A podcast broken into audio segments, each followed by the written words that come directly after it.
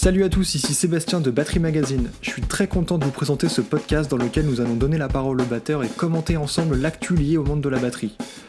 je ne sais pas si c'est quelque chose que nous ferons de manière récurrente, en tout cas j'espère que cela vous permettra de découvrir des artistes dont nous aimons particulièrement le travail. Pour ce tout premier volet, nous nous sommes entretenus avec Soigny Elzingre. Alors Soigny est prof de batterie, mais elle joue surtout dans Junior, un groupe pop au succès grandissant, notamment en Angleterre. On la retrouve également dans un registre plus orienté blues rock au sein du trio de Julien Bitoun and the Angels. Ensemble, nous avons évoqué son goût pour le vintage, ses récentes expériences en studio et son rôle d'ambassadrice française dans le cadre du concours Hit Like a Girl. Nous avons également analysé son jeu, ses influences, ses techniques pour se défaire de ses habitudes à la batterie, ainsi que les trois albums qui ont changé sa vie. Bon, je vous cache pas que je suis pas encore très très à l'aise avec ce format, donc soyez indulgents. Je vous souhaite une très bonne écoute.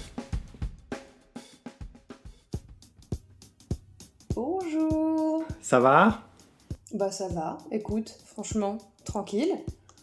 Euh, on est enfermé. Tout va bien. à quoi ressemblent tes journées? Eh ben, je fais quand même pas mal de trucs pour mon école de musique. Ok. je travaille dans une école à, à, à Coulommiers. Et on a dû refaire tout le toutes nos cours et tout pour que les élèves aient accès sur internet, tu vois. Donc euh, du coup, je fais quand même pas mal ça toute la journée. Et je joue au ping-pong aussi, beaucoup. et... et, voilà. Et je mange et je dors et je joue à Bomberman. Bon, alors pour ceux qui ne connaissent pas, tu joues dans un groupe qui s'appelle Junior. C'est qui, qui, a sorti son, son, deuxième album euh, en février dernier, donc l'album 1, 2, 3 et vous vous apprêtiez à, partir en tournée. Vous aviez même une maroquinerie qui était, euh, qui était complète à Paris et malheureusement. Oui, voilà. Ouais, ouais, on, avait, euh, on avait pas mal de dates à l'étranger, sur tout le mois d'avril et au mois de mai aussi. Euh, la maroquinerie complète. Et bon, tout a été quand même assez reporté. Normalement, on a peu de dates qui vont sauter à part la maroquinerie. Mais au final, il y a une gaieté lyrique au mois d'octobre, le 23, si je dis pas de bêtises. Et donc, du coup, bon, bah, ça, ça remplace la maroquinerie. Et puis, et puis les dates euh, en Angleterre, en Allemagne et en Amsterdam, tout ça, c'est reporté sur octobre. Euh, ouais, sur tout le mois d'octobre, en espérant qu'on puisse les faire au mois d'octobre. C'est pas gagné. Donc ouais, avec Junior, tu as, quand même énormément tourné partout dans le monde. Il y a eu des, des concerts un peu partout en Europe, euh, en Australie. je crois que vous avez même tourné au Mexique, au Japon, aux États-Unis, c'est ça? Et puis, puis c'est surtout en Angleterre que vous avez euh, un, buzz grandissant, notamment euh, depuis que vous avez tourné avec Miles Kane, euh, si je me trompe pas. Comment, comment est-ce que tu expliques, toi, cette, cette ferveur outre-Manche? Est-ce que, D'autant que c'est un peu paradoxal pour un groupe qui cultive à fond son côté Frenchy? Mm. Ouais, mais je pense que, donc du coup, pour avoir été pas mal en Angleterre, ils ont vraiment énormément de groupes rock qui du coup je pense se ressemble un peu, enfin quand on va dans les bars euh, ou dans les petites salles où nous on jouait, c'est des salles de entre 50 et 200 personnes quoi. Et, c'est vrai que c'est le, rock à la vie dure quand même là-bas, vraiment un peu euh, à la Beatles, Oasis, tout ça, vraiment la grosse culture de rock anglais. Mais, euh, mais je pense que du coup ils en ont, en fait ils en ont 10 000 des groupes comme ça. Donc je crois qu'ils aiment bien Junior parce que du coup c'est différent, il y, a, déjà la barrière de la langue et plein de fois on nous a dit je comprends pas ce que vous racontez mais j'adore, je trouve ça, je trouve ça magnifique, je trouve ça très beau.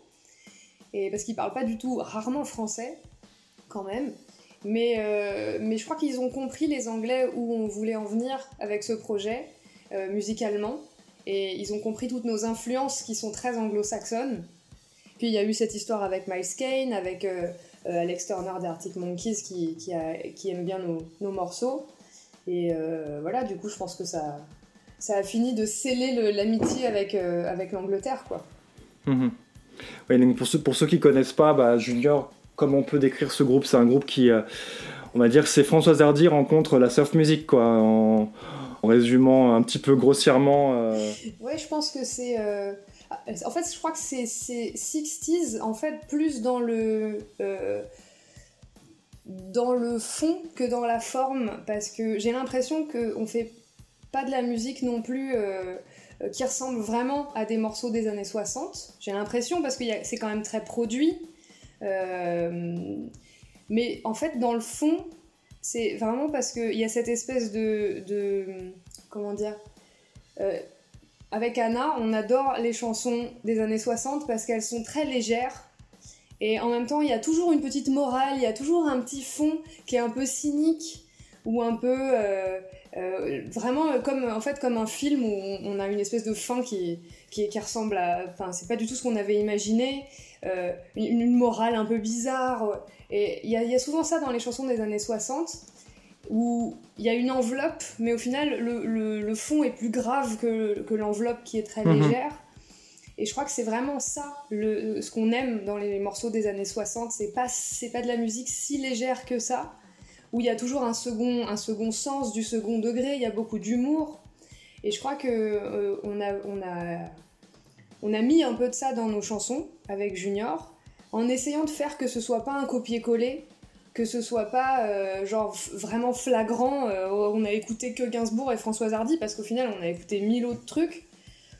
Et, euh, je pense que c'est quand même assez réussi, j'espère en tout cas que c'est assez réussi, qu'on sent que c'est vraiment une influence, mais que c'est pas non plus. c'est du copier-coller. Même en termes de son, même si on a quand même beaucoup de matériel vintage et tout, euh, j'ai l'impression que Samy, le, Samy Osta, qui produit, les albums de Junior, il a une vision quand même hyper moderne de la musique. Et, euh, c'est vraiment, il s'inspire de, tout ce qui, de tout ce qui a été fait euh, voilà, de, des années 60, 50, 60, 70. Mais il essaye quand même de faire quelque chose de moderne. J'espère qu'on arrive à faire quand même quelque chose de moderne. C'est un peu voilà, ce que j'espère. Et en même temps, je me retrouve tellement pas, moi, dans la musique qui sort aujourd'hui, dans la musique moderne. C'est un peu. Euh, genre, on n'a on a pas envie de copier et en même temps, j'ai pas envie d'être assimilé aux trucs qui sortent aujourd'hui et que j'aime pas du tout.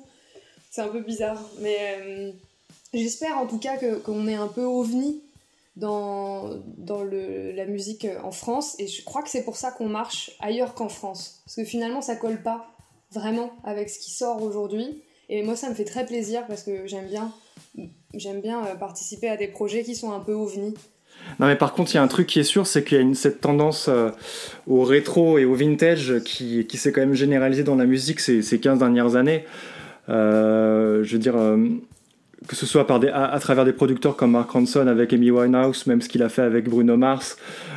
si on peut aussi parler, évoquer Daft Punk qui qui a troqué euh, son électro contre un album de, de pure soul funk, euh, ambiance 70s, euh, en faisant appel à Neil Rogers. Il y a quand même ce, cette volonté de cultiver un truc du passé chez beaucoup, beaucoup d'artistes et dans beaucoup de genres différents, que ce soit dans la pop, que ce soit dans le rock, avec Jack White et, plein, plein d'autres.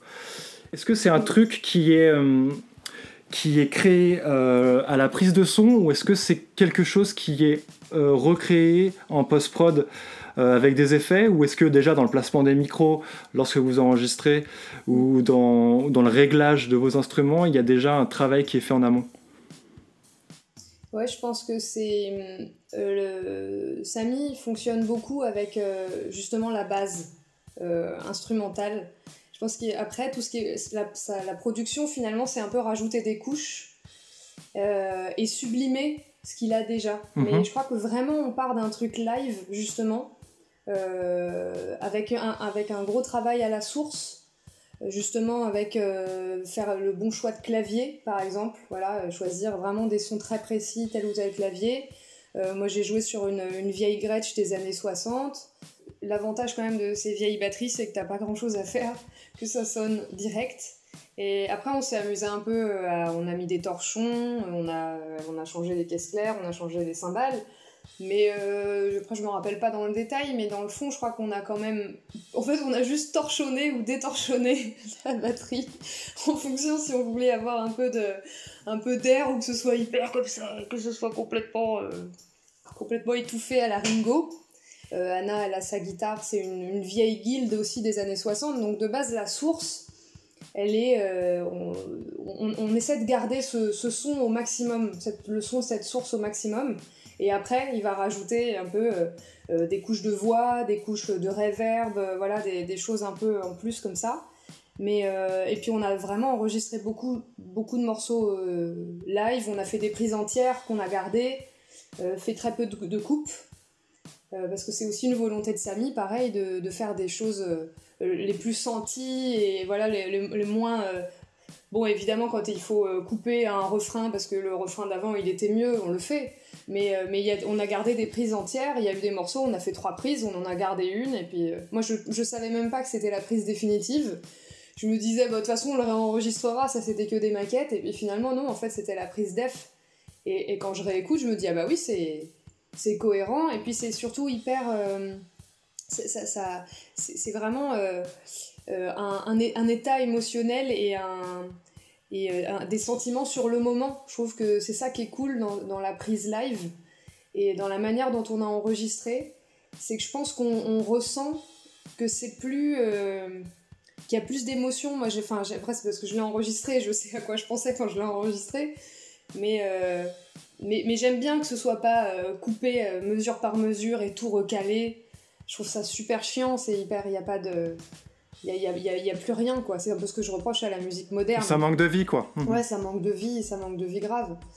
Et, euh, bon, après, j'ai l'impression qu'on y revient un peu avec Vulfpeck aussi et tout ça, où, euh, où, les mecs font les trucs en live, tu les entends hurler euh, dans, le, dans le studio et tout. J'ai l'impression que ça revient un peu aussi, et je trouve ça cool parce que moi, j'en pouvais plus des musiques coupées à la hache, là, avec, avec des boucles. Enfin, je trouve, je trouve, ça super chiant, quoi. Donc, je pense qu'on a, on a essayé de faire ça le plus live possible. Mhm. Avec, avec, Junior et le plus, de manière le plus, la plus détendue aussi, mhm. sans se mettre de stress, de, de, pression de studio, tout ça.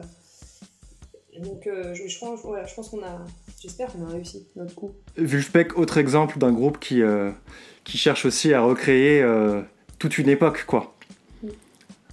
Ouais, ouais, même dans, le, dans leur visuel et tout, c'est vrai qu'ils sont, ils sont assez forts, mais, mais bon, là, je pense que c'est un produit, euh, c'est tellement, bien, tellement bien fait, leur truc, c'est incroyable. Mais, euh, mais ouais, je trouve que ça fait du bien, c'est un petit souffle un peu de, de, de, sincérité, même si c'est si très euh, marketé et tout. je trouve que ça fait quand même du bien. Au-delà de, de, la musique qui, qui effectivement se tourne beaucoup vers les décennies précédentes, c'est vrai que c'est un phénomène qu'on retrouve un peu partout, que ce soit même dans le mobilier, dans la mode. Euh, et c'est quand même assez étonnant cette, euh, cette espèce de nostalgie euh, qui se répand un peu dans tous les, mm. tous les secteurs. Qu'est-ce que tu que en penses? Ben, je sais pas, c'est vrai que moi je suis, suis peut-être mal placée pour en parler parce que j'écoute que des, de la vieille musique, j'ai que du vieux mobilier. Enfin, je j'arrive pas. Et que des vieilles fringues. Ouais, j'ai que des vieilles fringues. Je m'habille essentiellement avec les vêtements de mes parents euh, et les t-shirts de mes groupes. J'ai mon t-shirt junior, tu vois là. Et, et, du coup, j'ai le mobilier, je te jure, chez moi, c'est que des trucs des années 70 que mon père a chiné en brocante. Euh, J'essaye hein, d'écouter des trucs nouveaux, euh, d'aller chez Ikea comme tout le monde le dimanche, mais mais ça me gonfle. Je trouve que tout est extrêmement, euh, déjà tout est extrêmement cher, de, de, très mauvaise qualité. Je parle d'ailleurs un peu vraiment pour tout là, pour tous les domaines. Euh, ça manque de, de, vie, ça manque de, encore une fois de sincérité, d'honnêteté. Je trouve que c'est pour ça que peut-être qu'on on va tout le temps piocher euh, là-dedans. Mais c'est marrant parce que j'ai regardé un film. Attends, c'était quoi? Genre Star Trek ou un truc comme ça. Donc, genre ça se passe en 2700, 3000, je sais pas combien. Et à un moment, il y a un plan dans un bar, et ils rentrent dans le bar et ils écoutent quoi? Genre un vieux morceau des années 60. Et je me dis, putain, on est en 3292 là, après Jésus-Christ, et les mecs rentrent dans un bar et qu'est-ce qu'ils écoutent? La musique des années 60. Et je me suis dit, qu'est-ce qui va se passer dans 100 ans? Est-ce qu'on écoutera la musique des années 2000 euh, On écoutera euh, Daddy DJ en se disant quand même c'était vachement bien cette musique. Ou est-ce qu'on écoutera toujours les vieux trucs des années 60 parce qu'on n'a pas fait autre chose de mieux depuis? Et comment tu peux te souvenir de Daddy DJ déjà? Je sais pas, pour moi, dans ma tête, ça a fait en 2000. J'ai pensé à I'm Blue d'Abedi Dabeda et Daddy DJ. Genre, l'an 2000, c'est la, la musique, c'est ça. pour moi, bravo les références. Mais ouais, enfin, en fait, j'ai pas la, pas la solution. Peut-être que c'est de la nostalgie, euh, la nostalgie. Peut-être c'est que le, la modernité m'ennuie. Peut-être qu'en fait, on s'est fait tout un foin de l'an 2000 avec les voitures volantes et tout ça et qu'on n'y est toujours pas et donc du coup on se dit bah autant rester euh, là où c'était bien et continuer d'écouter des vieux machins puisque de toute façon la promesse qu'on nous avait faite n'est pas tenue. Il n'y a ni voiture volante, on regarde, on est enfermé chez nous avec à se battre avec une chasse d'eau qui marche pas et, une machine à laver qui fuit on est enfermé à cause d'une épidémie. Enfin, c'est pas ça qu'on nous avait dit l'an 2000. C'est pas ça. Je, je, pas ce qui était prévu. Donc, je sais pas quoi te dire d'autre à part tout ça. Tu joues dans un autre projet qui s'appelle Julien Bitoun and the Angels, qui euh, d'ailleurs dont le nouvel album vient de sortir aussi. Big, euh, non, le premier album même tout simplement. Le premier album, oui. Big White Moon qui, qui, est, qui est sorti en mars, si je ne m'abuse. Le 6 mars. D'accord. Et qui, ouais, encore, encore un super timing quoi. Ouais, c'est ça. bah oui, parce que euh, voilà, du coup, c'est toujours comme ça. Pareil, on avait plein de dates, et évidemment, tout est, tout est annulé, reporté. Bon, voilà, hein, c'est la vie. Et c'est vrai que là encore, donc c'est un groupe qui. Euh, qui, euh, on va dire, bon, ça aussi entre les Clash, Tom Petty, Jack White, un peu de, enfin, beaucoup de guitare fuzzy. Euh, je crois que vous avez enregistré sur bande en plus pour aller jusqu'au bout du délire. Oui, Junior aussi. Junior et, avec Junior et avec Julien, on a enregistré euh, les deux euh, sur bande. Et c'est vrai que c'est merveilleux. Enfin, en tout cas, le son de batterie, il est incroyable. Moi, j'ai redécouvert le son de le son d'une batterie. Et on a enregistré avec Arnaud Pascugnana mhm. dans son studio, dont j'ai oublié le nom. Le studio 180. Voilà, merci, c'est ça, studio 180. Euh, et, on a enregistré pareil, live, dans une pièce. Euh, après, Julien a fait des re de guitare, re de voix, tout ça, mais euh, on a vraiment tout enregistré ensemble. Donc ça donne un, album un peu hyper vivant pour le coup.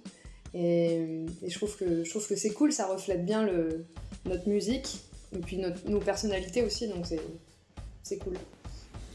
Ce qui est intéressant dans ton parcours, c'est que tu, en dehors des groupes, tu as aussi un petit peu assuré le, le, le, job de. Je sais pas si tu le fais toujours, mais le job de un peu de side, side woman, quoi, où tu as joué avec Kali, tu as joué avec Anna Shedid.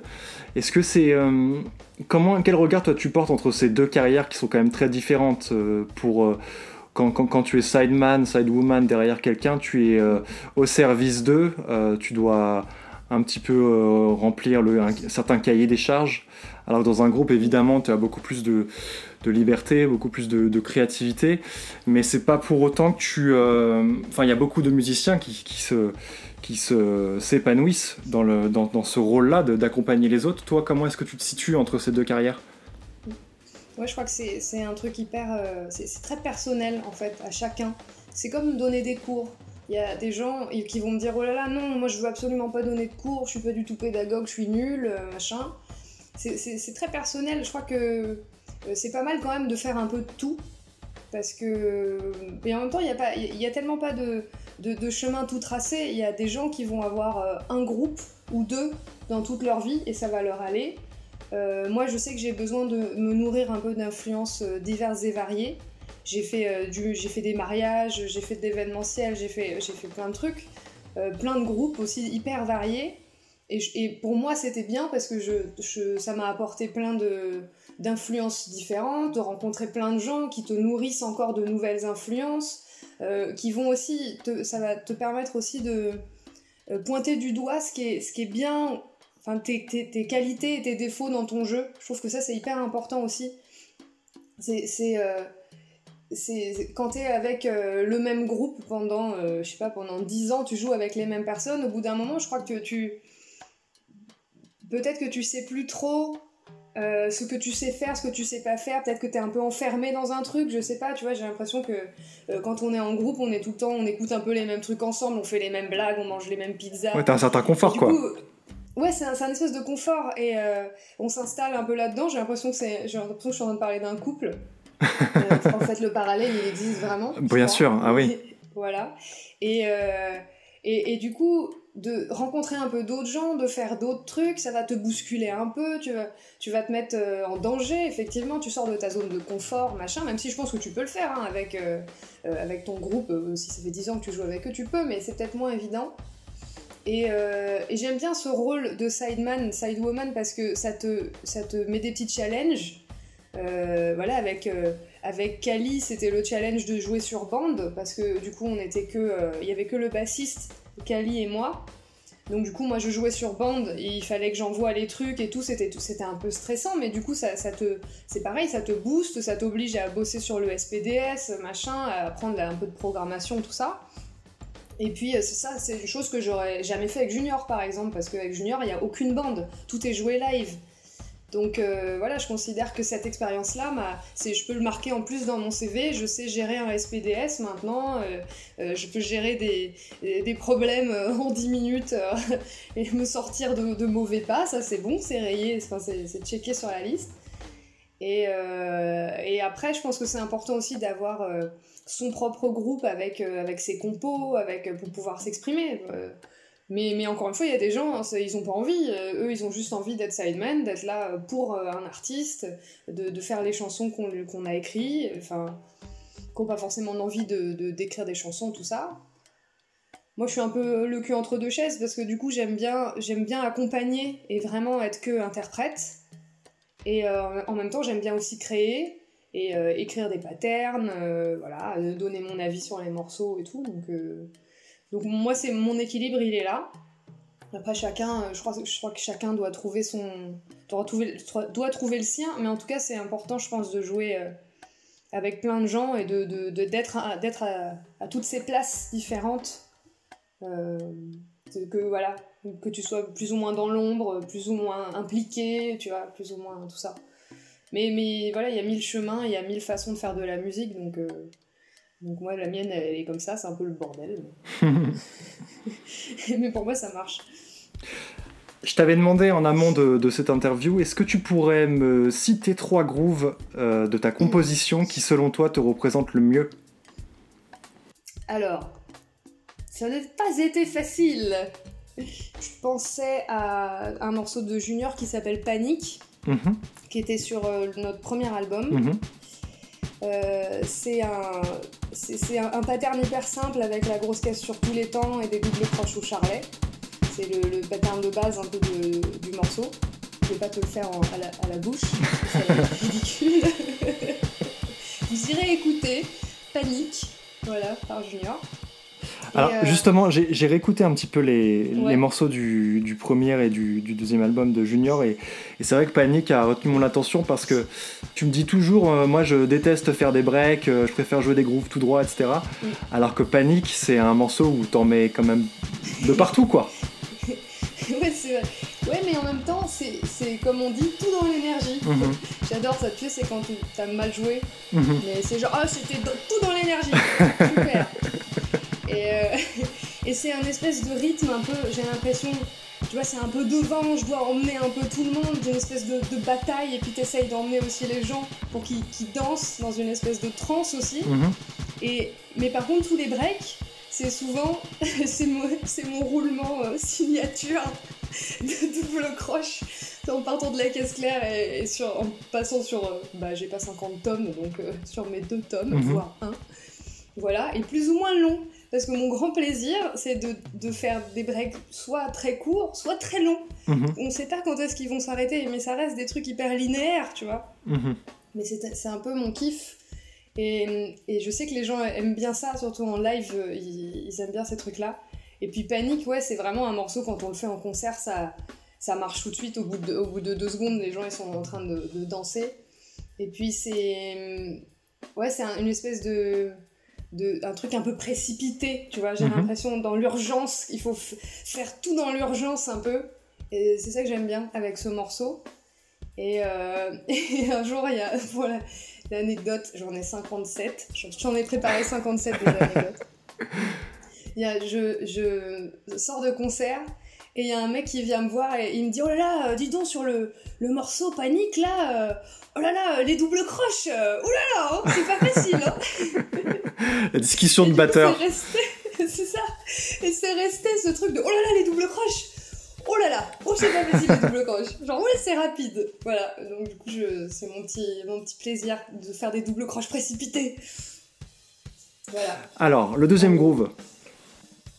Alors, rien à voir. C'est dans le nouvel album de Junior, et c'est un morceau qui s'appelle Que la nuit. Mhm. et c'est un slow. Donc c'est vraiment genre complètement à l'opposé de panique. Et euh, parce que j'ai une passion euh, pour les slows, mais je pense depuis toujours. Parce que autant j'aime bien jouer des trucs en double croche très rapide, précipité, et autant j'adore jouer des trucs hyper lents avec rien dedans.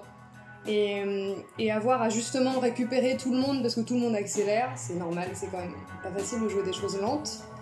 Et, j'adore particulièrement avoir ce rôle de hé hey, les gars, euh, tranquille, on, essaye. Alors que bon, j'accélère aussi régulièrement sur les morceaux, mais, mais sur les slows, en tout cas, j'essaye de vraiment travailler ça et, garder quelque chose d'hyper épuré, hyper lent. Et. Euh, et, et, avec, avec euh, beaucoup de, de finesse, quoi, justement, un mhm. truc euh, qui n'a rien à voir avec le morceau précédent. C'est bien que tu rétablisses cette vérité, euh, comme quoi jouer des choses lentes, c'est parfois bien plus difficile que de jouer des choses ultra rapides avec beaucoup de notes. Ouais, ouais, ouais, c'est. Enfin, je, trouve ça, je trouve ça vraiment. c'est un super exercice et souvent, j'ai pas mal d'élèves et c'est vrai que souvent ils sont là, ouais, mais j'arrive à le faire vite, mais j'arrive pas à le faire lentement. Je dis, bah oui, parce qu'en fait, vite tu te rends pas compte de tes erreurs et puis il y a moins d'espace, donc du coup tu as moins de marge d'erreur. Mais dès que tu ralentis le truc, c'est là que tu te rends compte que c'est pas du tout calé et que c'est tout, tout, traviole.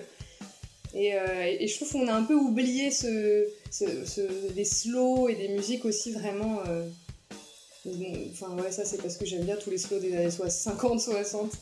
Et, et, ouais, moi c'est des trucs, je, crois que je serais capable de jouer que ça en fait, euh, vraiment. Et le troisième groove? Eh ben, euh, j'ai choisi un morceau de Julien Bitoun sur le dernier album qui s'appelle Wanna Tell You. Et hum, en fait, euh, j'aime bien ce morceau, ce pattern, parce que j'ai l'impression que j'y ai, mis toutes mes influences des années 90 dedans. Et hum, j'ai essayé de penser à, enfin je pensais en, le faisant à Offspring, à Alanis Morissette, aux Breeders, tu vois. Mhm et, euh, essayer de jouer un peu sur les cerclages, en fait sortir un peu d'un truc euh, caisse claire charlet grosse caisse. Euh, ça c'est aussi mon délire du moment, c'est que j'essaye d'enlever des éléments de ma batterie pour essayer de, de, jouer différemment et d'arrêter d'être d'être bloqué, tu vois, sur, un, sur des trucs. Et, je trouve que c'est con, mais t'enlèves ton charlet et en fait d'un coup tu tu, t'es obligé de faire autre chose euh, et, ça te, ça, trouve que ça, rend, euh, ça rend hyper créatif en fait. Et, euh, et du coup, c'est un peu ce que j'avais essayé de faire avec ce, pattern, en tout cas le, début. Et, et, après, ça, ça, part un peu plus énervé, un truc un peu plus traditionnel, enfin, même si c'est pas non plus un truc de fou, hein, mais, mais, mais, justement, ouais, j'ai essayé de penser à vraiment toute cette musique des années 90 qui a, qui a bercé mon adolescence et aussi euh, faire un espèce de gros clin d'œil au Who, parce qu'on est assez fan des Who avec, euh, avec Julien. Et, euh, et, même si mon jeu est hyper différent de son jeu de batterie, je me suis dit, vas-y, je vais essayer de faire un truc un peu, un peu comme lui, mais genre pour les nuls, tu vois. Personne ne peut jouer comme Kissmoon de toute façon. Oui, voilà, c'est ça, et puis c'est pas le, c'est pas le but, mais, mais c'est juste.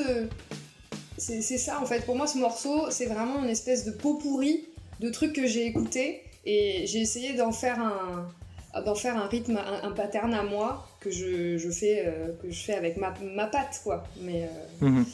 mais voilà.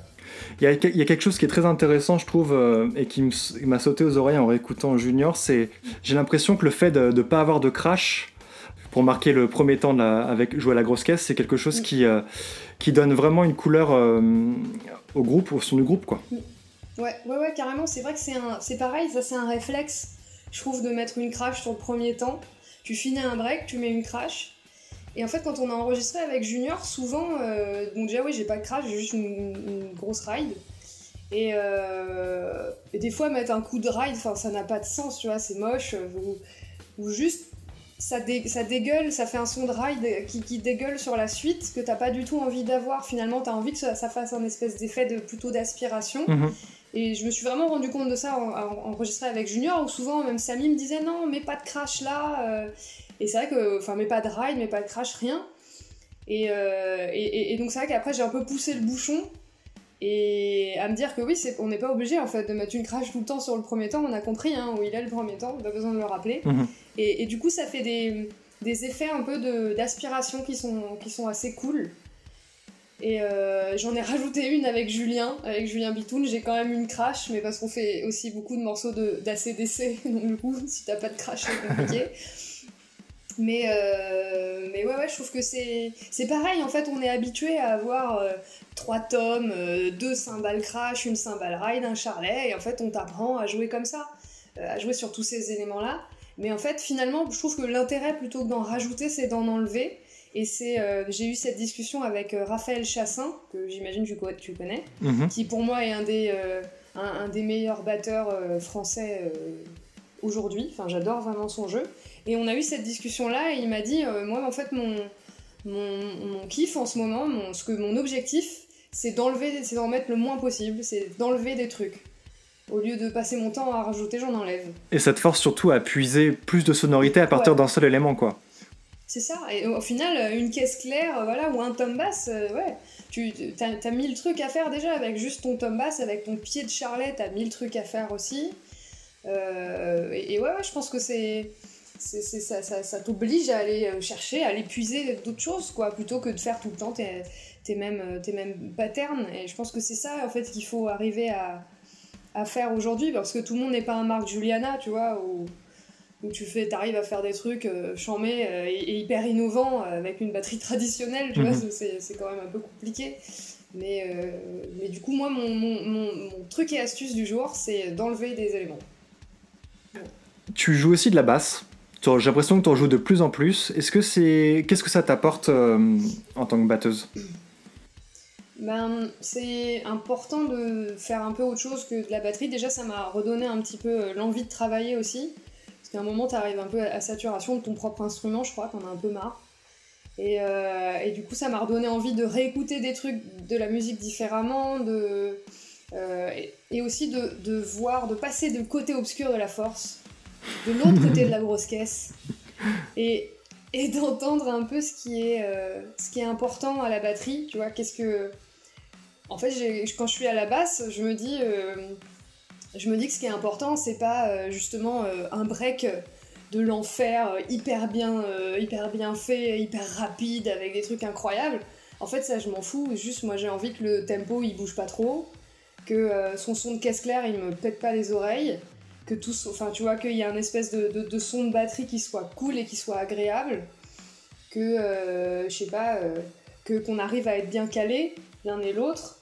Euh, et en fait, c'est vrai que du coup, tu te dis, euh, ah bah oui, en fait, peut-être que je me focalisais sur des trucs à la batterie qui finalement sont pas si importants que ça. Mhm, mhm. Et que finalement, rater un break ou. Euh, je sais pas, il y, a des trucs, des fois on se dit, oh là là, je suis trop nul, j'arrive pas à faire ça. Ou et en fait, non, quand t'es à la basse, c'est pas ça qui est important. Mais par contre, c'est là que tu te rends compte de l'importance du tempo, du time, vraiment de, de, des changements de tempo impromptus qui, sont pas voulus ou qui sont euh, exagérés, ça c'est super chiant. Mhm. Et, c'est vrai que quand t'es à la batterie, tu t'en rends pas compte parce que des fois on accélère, on ralentit, on s'en rend pas trop compte non plus. Mais euh, quand t'es à un instrument où t'as une ligne que t'arrives bien à tenir, où tu te sens bien dans un tempo, que tu la fasses 5 points au-dessus ou 5 points en dessous, en fait ça change tout mhm. à ta ligne. Et ça, tu, bah, du coup, tu le sens direct. Euh, et, c'est là que tu te retournes vers ton batteur et que tu le regardes avec un regard noir en disant T'as accéléré Et là, tu comprends pourquoi les gens se retournent vers toi avec ce regard noir quand t'es batteur. T'as accéléré mais, mais voilà, c'est un peu. Euh, euh, je trouve que c'est ce qui est cool quand tu pratiques un autre instrument que la batterie, c'est que tu te rends compte de ce qui est important ou pas. Mhm. Je t'avais aussi demandé de réfléchir à trois albums qui ont changé ta vie. C'est une, question, euh, c'est un thème un peu récurrent dans les interviews de Battery Magazine. Oui, c'était pas facile non plus comme question. Parce que je me suis dit, non, c'est pas trois albums que j'aime bien, c'est trois albums qui ont eu une influence particulière. Mhm. C'est ça ta question. Et du coup, c'est pas tout à fait la même, euh, la même histoire. Et donc, du coup, euh, en premier, j'ai mis, je pense que les gens vont me détester, certains, pense que je vais perdre des amis. Mais c'est un album, c'est le, je crois le deuxième album de Coldplay. Ok. Euh, Rush of Blood to the Head. Mhm. Euh, Rush of Blood to the Head. voilà. Et euh, je fais pas du tout d'effort euh, en termes d'accent anglais. Et voilà. Et en fait, cet album, je le trouve encore merveilleux. Je, je, sais pas, c'est le l'ex de ma sœur qui me l'avait offert pour Noël. Et, hum, et je l'avais écouté, du coup je l'avais saigné, vraiment, vénère. Et je l'ai réécouté il y a pas si longtemps que ça. Au final, il y a, y a genre un pattern de batterie par morceau. C'est hyper euh, linéaire.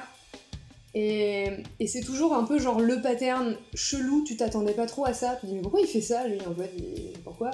Et puis finalement, ça marche de ouf. Et, euh, et c'est aussi, In My Place, c'est aussi un des premiers morceaux que j'ai appris à la batterie, donc du coup, forcément, c'est, ça a quand même un peu lancé le, le bignou. Bah, Will Champion est un super, euh, super, super batteur. Très bon chanteur aussi. Et, et euh, c'est vrai que Coldplay, bon, ils sont un peu partis en cacahuète, oui, quoi. Là, je, là, on parle pas de maintenant, on parle. De, d'avant. je sais pas, je trouve c'est, c'est, tellement dur de, d'avoir une carrière musicale longue que en fait j'ai arrêté de critiquer aussi les gens Bien sûr. qui au bout de 23 albums, le 23e tu dis ah bah c'est un peu nul, hein, je préférais le 22e album. Oui mais en fait les gars, 23 albums, enfin tu vois genre euh, je sais pas combien ils en ont fait Coldplay, c'est comme Muse, tu vois, à un Mhm. moment tu peux tu peux critiquer, tu peux ne pas aimer et tout, mais moi je, je suis hyper euh, euh, admirative des mecs qui arrivent à avoir des, des, des carrières de 20 ans qui ont commencé en 2000 et en 2020 et continuent de sortir des albums. Je trouve ça tellement difficile, ça demande tellement de, de, de, de courage de, de continuer de faire de la musique ensemble. Tu t'es pas embrouillé, euh, tu enfin, Oui, c'est envie. le problème sur les longues carrières, c'est les problèmes humains souvent qui, Ouais, euh, qui empiètent sur, euh, sur la musique, quoi. Oui, c'est ça, c'est. Donc bon, après, on aime ou on n'aime pas, mais je trouve que c'est quand même... Moi, je trouve ça cool. J'espère que dans 20 ans, je continuerai de faire de la musique avec mes potes, même si tout le monde dit que c'est nul. voilà. Alors, le deuxième album. Euh, alors, un peu plus... Plus ou moins traditionnel, c'est le Song for the Deaf de Queen of the Stone Age. Ok, donc Dave Grohl à la batterie. Voilà, Deso, euh, Dave Grohl, David Chaussure, c'est quand même... euh, voilà. Et en fait, j'ai hésité, parce qu'il y a forcément, il y a Led Zeppelin, mais c'est presque un peu trop bateau de dire Led Zeppelin, et Led Zeppelin n'a pas vraiment, je vais dire, c'est horrible, n'a pas vraiment changé ma vie, parce que ça a toujours été là, tu vois, Led Zeppelin, c'est des trucs, bon, t'as toujours écouté. Mais par contre, les Queen of the Stone je trouve que c'est... euh, bon, déjà, je suis fan de Dave Grohl, absolu.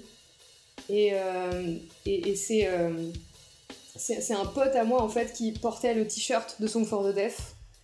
Et je lui ai dit c'est quoi ce groupe naïvement? Il me dit tu connais pas Queen of the Stone Et du coup je me suis mis là-dedans. Et, et je trouve que c'est c'est du... Ça t'apprend à faire du rock avec des mélodies, euh, à faire un truc puissant et vénère mais euh, hyper beau. Enfin tu vois c'est cette espèce de mélange de... euh, d'une ambiance incroyable, hyper vénère, hyper noire.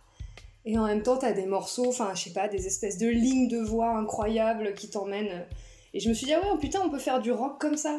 Et en plus, c'est pareil, Dave Grohl, il est hyper créatif dans son jeu de batterie. Et, tu te dis, euh, je pense que c'est un peu, je me suis dit, ah ouais, ok, c'est pour ça qu'il faut que je travaille ma technique, chose que j'avais pas trop fait quand même dans ma vie. C'est euh, pour pouvoir finalement s'exprimer, en sortir et faire des trucs. euh, euh, c'est Dave Grohl, je trouve qu'il arrive à mettre toute sa technique, toute sa puissance au service d'un truc qui est hyper musical, hyper créatif. Il en met pas des tonnes pour rien. Euh, il crée une ambiance de fou. Et, euh, et c'est là que je me suis dit, ah oui, d'accord, en fait, ça sert à ça aussi, la technique. Mhm. ça, ça sert à, à s'exprimer et à faire des trucs, euh, pas forcément d'aller vite, pas forcément d'aller, tu vois, de, de, de faire des breaks de, de ouf. Enfin, après, il en fait des breaks de ouf, mais. Mais tu vois ce que je veux dire? Dire beaucoup avec peu de choses, quoi.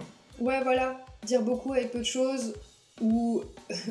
euh, ça a un peu changé ouais, ma vision, je pense, de la batterie, justement.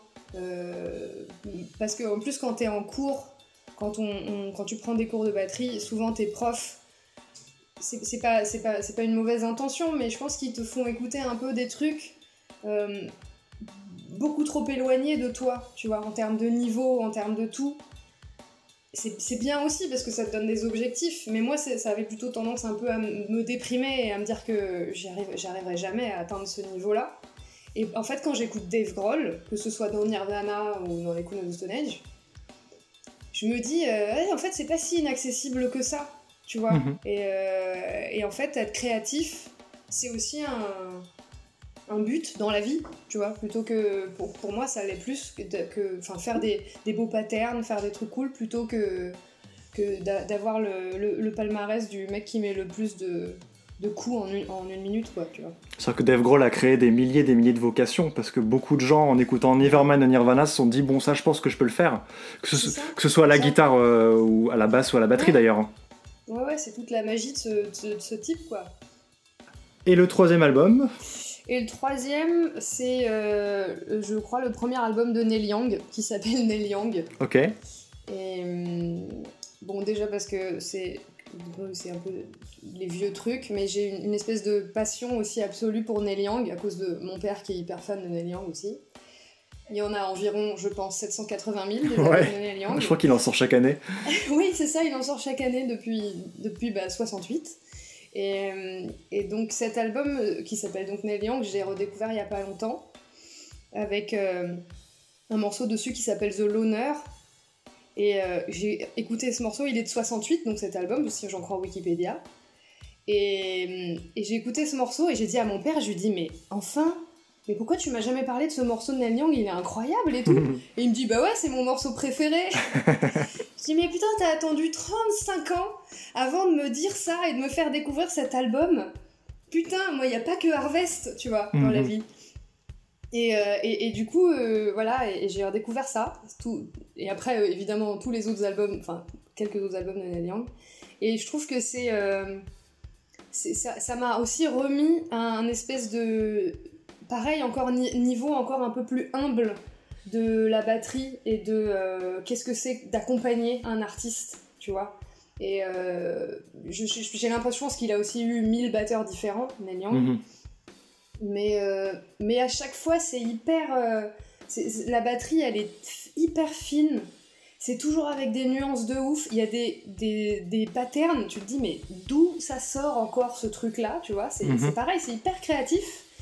Et, euh, et, et, ça m'a aussi, ouais, ça, je sais pas, ça me redonne envie, pareil, de, d'aller chercher des trucs un peu différents, des trucs un peu bizarres mais simples, euh, des trucs un peu inattendus, tu vois, et, euh, et de faire des breaks, par exemple, sur plusieurs mesures. Que, pareil, donc je le fais un peu dans Junior et je l'ai un peu exagéré dans le, le, nouvel album. Faire des trucs qui s'étalent un peu, tu vois, arrêter de cloisonner, de se dire eh ben, on a euh, un break sur, euh, on va faire un break sur une mesure ou un break sur deux temps à la fin de ta huitième mesure, tu vois. Mhm. Essayer d'arrêter de faire ces, ces, cloisons-là et de se dire si j'ai envie de faire un break qui dure trois mesures et qui repart sur le deuxième temps, mhm. je m'en fous, je le fais. Enfin, mhm. après, du moment que c'est musical et que ça colle, tu vois. Mais il y a plein de petites idées et de petits trucs comme ça, je trouve, dans Neil Young. Et puis c'est pareil, c'est plein d'imperfections, c'est hyper live, c'est. Euh, j'ai retrouvé un peu de pareil un peu de un peu de sincérité un peu de c'est quoi la musique c'est quoi être c'est quoi accompagner un, chanteur en fait voilà qu'est-ce que ça en fait ça m'a vachement euh, euh, redonné euh, envie de jouer de la batterie d'écouter ces albums là et celui-là en particulier. Et, et ça m'a redonné envie de rechercher des nouvelles choses en fait. Et ça je trouve que c'est pas donné à tout le monde de faire ça. Merci Neil tu t'es déjà lassé de la batterie? Est-ce que tu t'es déjà dit euh, peut-être qu'en fait je vais je vais m'arrêter là? Oui parce que euh, parce que aussi moi j'ai quand même du retard dans mon travail. J'ai commencé hyper tard la batterie. J'ai travaillé sérieusement hyper tard. Et en fait, il y a un moment, tu vois le, le, le, mur de travail que tu as devant toi pour être à, niveau. Et tu te dis, putain, euh, même en, bossant 10 heures par jour pendant 20 ans, j'y arriverais pas, quoi. Et du coup, c'est vrai qu'il y, a ce truc un peu de, lassitude, ce qui m'est arrivé souvent. Et euh, qui m'arrive moins maintenant parce que je, me fais un peu plus confiance et je sais que j'ai d'autres qualités qui font que, que, mon jeu il, colle avec des, avec euh, des groupes, quoi. Donc il y aura toujours des groupes qui chercheront des jeux comme le mien, voilà, plutôt dans ce sens-là. Mais, euh, mais ouais, ouais, ça, ça m'est arrivé de, de, me lasser. Euh, et c'est pour ça que du coup, c'est cool voilà, de, de faire un peu d'autres instruments. Et euh, je pense aussi ouais, de, réécouter des choses qui vont, qui sortent un peu de ce que tu écoutes d'habitude, qui vont te donner de nouvelles idées, tout ça. Donc je vous encourage à écouter Neil Young parce que c'est le meilleur. J'en profite aussi pour parler avec toi du euh, Eat Like a Girl Contest. Donc euh, pour ceux qui, n'en ont jamais entendu parler, donc c'est un concours international qui euh, donne, on va dire, la parole aux, batteuses, exclusivement batteuses. C'est un concours qui a rencontré énormément de succès. Donc toi, tu es ambassadrice française de ce concours. Et, et en même temps, ça soulève de nombreux débats pour, parce que c'est beaucoup voient en ce concours une certaine discrimination en fait euh, auquel les, les, hommes sont rarement confrontés. bah ça leur fait les pieds.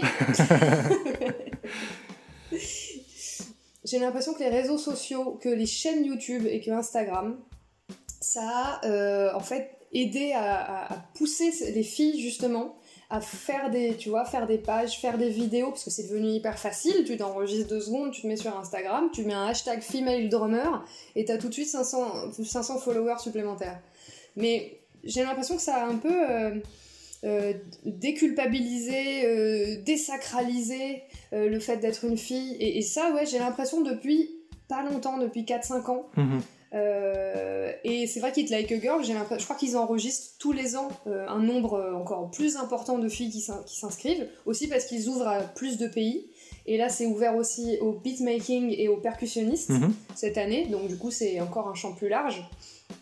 Mais c'est pas non plus un, un concours discriminant, parce qu'il y a des garçons quand même au jury, notamment Jojo Mayer, euh, qui est au jury des jurys, un peu. D'accord. Plusieurs, plusieurs euh, euh, rangs de, de, jury, quoi.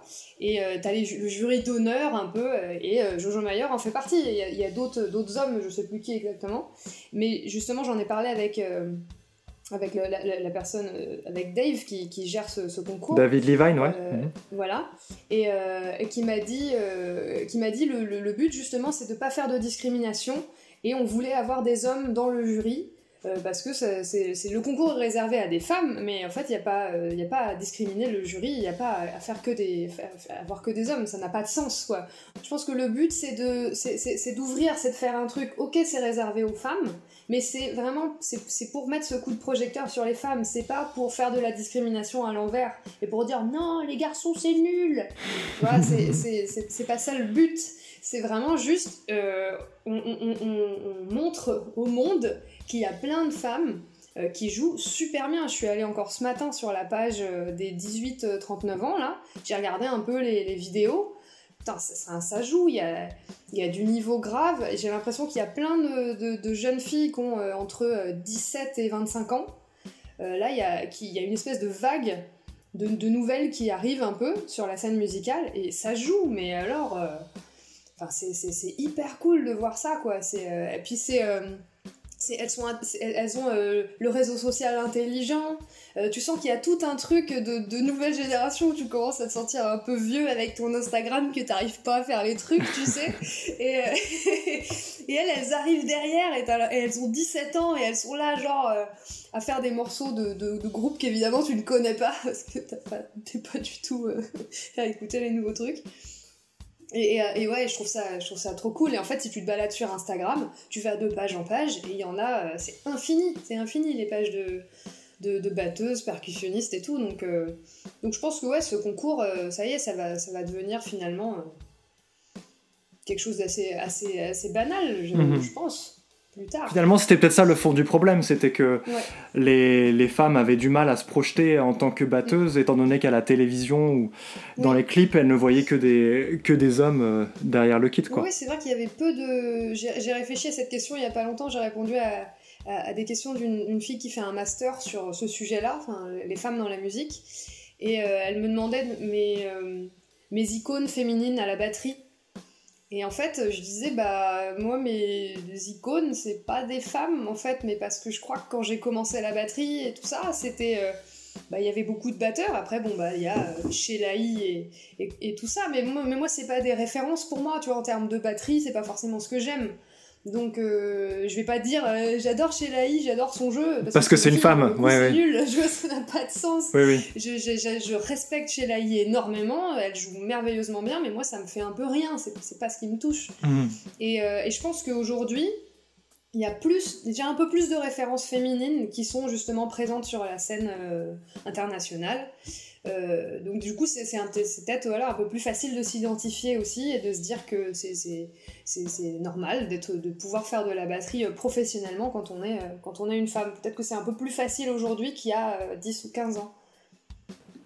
Merci beaucoup, Soigny. Bah de rien, écoute, avec plaisir. Et puis, euh, bah, je pense que les, les gens qui veulent te suivre peuvent te retrouver sur, euh, sur Facebook, Instagram. Sur je pense Instagram. que, que tu adores. N'hésitez pas à me suivre sur Instagram. Et bah, je te dis à bientôt.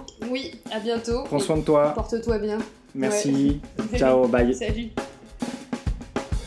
Merci de nous avoir écoutés. J'espère que cet entretien vous a plu et qu'il vous a donné envie de vous pencher sur le travail de Sony. N'hésitez pas à nous retrouver sur Instagram et sur Facebook. Et je vous dis à très bientôt avec un nouvel invité.